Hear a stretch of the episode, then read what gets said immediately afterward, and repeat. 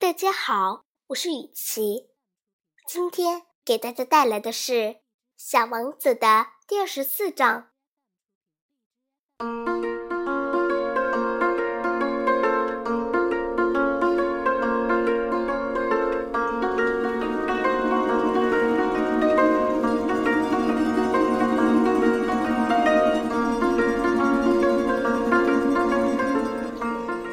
是我在沙漠上出了事故的第八天。我听着有关这个商人的故事，喝完了我所备用的最后一滴水。啊！我对小王子说：“你回忆的这些故事真美，可是我还没有修好我的飞机，我没有水喝了。”假如我能慢慢悠悠地走到泉水边去，我一定也会很愉快的。小王子对我说：“我的朋友狐狸，我的小家伙，现在还说什么狐狸？为什么？因为这就要渴死人了。”他不理解我的意思。他回答我道：“即使快要死了，有过一个朋友也好啊。我就为我有过一个狐狸朋友而感到很开心。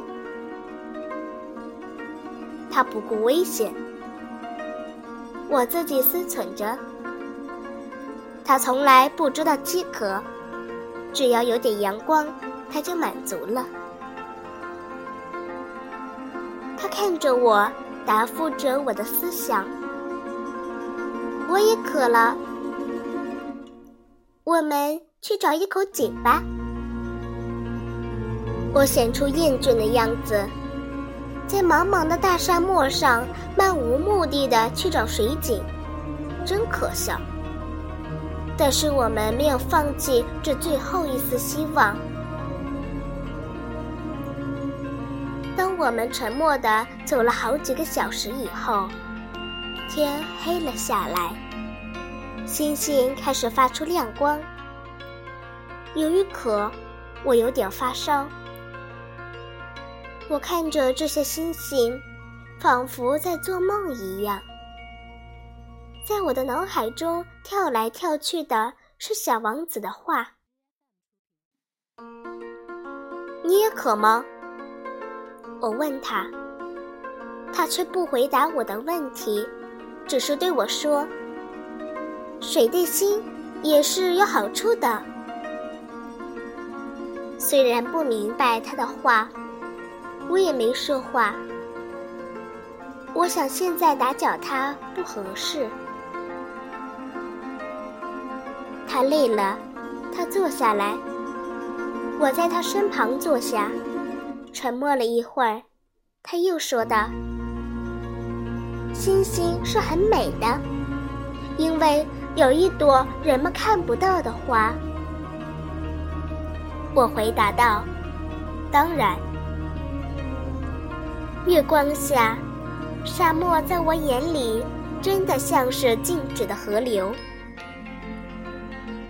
沙漠是美的，他又说道。确实如此，我一直很喜欢沙漠。坐在一个沙丘上，什么也看不见，听不见，但是却有一种说不出的东西在默默地放着光芒。使沙漠更加美丽的，就是在某个角落里藏着一口井。好像醍醐灌顶一般，我的心中忽然开朗了。当我还是一个小孩子的时候，我住在一所古老的房子里，而且传说房子里埋藏着一个宝贝。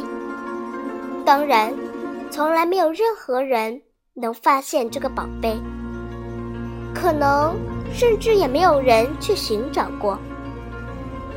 但是这个宝贝是整个房子中了邪似的，我家的房子在他心灵深处隐藏着一个秘密。我对小王子说道：“是的，无论是房子、星星，或是沙漠，使它们美丽的东西是看不见的。”我找到了知音，我的狐狸也是这么说的。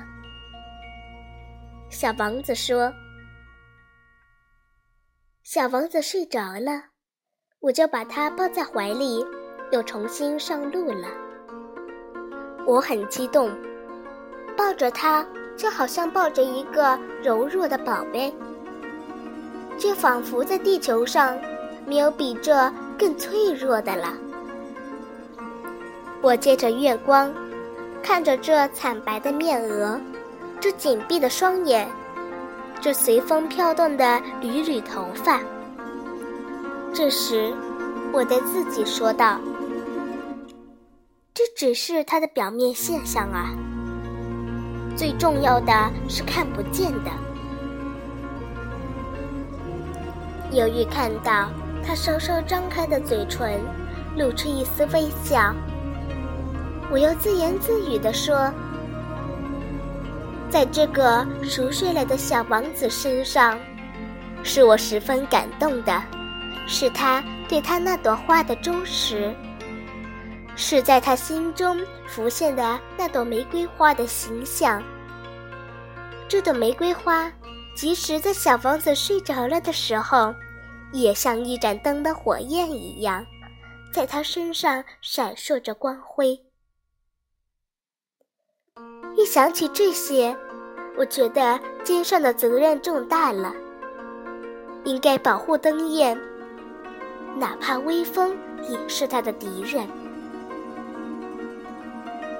于是，就这样走着，我在黎明时发现了水井。